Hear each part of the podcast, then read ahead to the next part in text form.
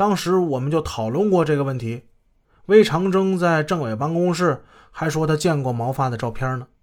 以上文字见于二零零六年三月二十四日公安刑事侦查卷第八卷询问笔录，侦查员杨生庆、杜永明，地点义城县金都宾馆二幺幺房间。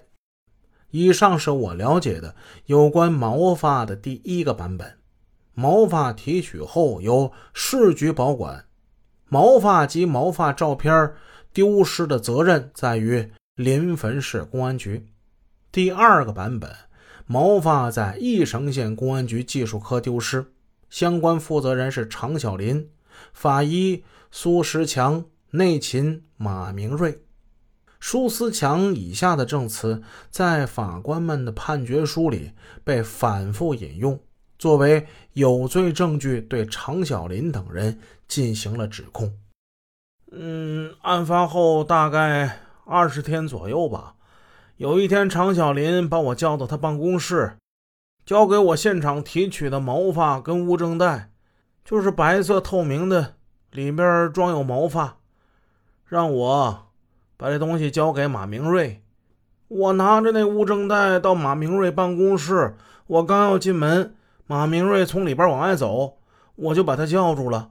我说科长常小林让我把这物证袋交给你，然后他说行吧，那你放到桌子上就行。然后他就出去了，我就把那个物证袋放到他办公桌，嗯，右手第一个抽屉一堆文件下面。我随手就把门给关上了，然后又去了常小林办公室。去那儿我见马明瑞也在，我就跟他说。我说我把那个物证袋放到你办公桌右手第一个抽屉里了。他当时还跟我说行。当时常小林他也在呀。常小林没说什么，然后我就走了呗。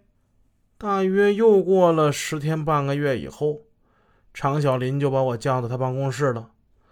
他问我要那个装着毛发的物证袋，然后我又找到马明瑞问他要，他他又不承认了。一口咬定说没有，我就跟他吵起来了。我们吵架时，旁边当时还有谁，我是记不清了。然后我又去了常小林办公室，说马明瑞不承认有那个物证袋，我就跟他吵了几句了。常小林没有说什么，从此就再没有人提过那个毛发和送检的事了。我跟马明瑞因为这个事儿吵的时候，社会上和局里。还没有传毛发丢失的这个事儿，大约是十天半个月之后，社会上，呃和局机关就开始传说毛发已经丢失这事儿了。以上文字见于二零零六年三月二十六日公安刑警侦查卷第八卷询问笔录，侦查员杜永明，地点义城县金都宾馆二幺幺房间。苏石强接受询问的次日。马明瑞被请进了义城县金都宾馆。面对专案组的杨生庆、杜永明，他不仅否认与苏石强发生过争吵，反而提供了毛发丢失的另一种路径。请问你在技术科跟哪些人有过恩怨，或者发生过矛盾冲突？嗯嗯，贾洪生在我刚上班的时候，他没事找事，跟我吵过一次架。那么其他人有没有呢？其他人没有了。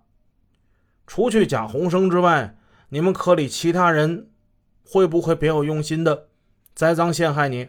你想一想。应该不会吧？那你能不能实事求是的谈一谈马昭辉被杀一案毛发物证袋是怎么丢失的？啊，我想想，大概是二零零四年夏天吧。吕龙拿着装有毛发的物证袋给我，说：“这是一零二案件的毛发，你保管好。”我就把毛发物证袋放进保管物证的柜子里了。后来市局的韩志慧，他因为办案从我那儿借过毛发，他还给我打过条子呢。以上文字见于二零零六年三月二十七日公安刑事侦查卷第八卷询问笔录。侦查员杜永明杨生庆，地点义城县金都宾馆二幺幺房间。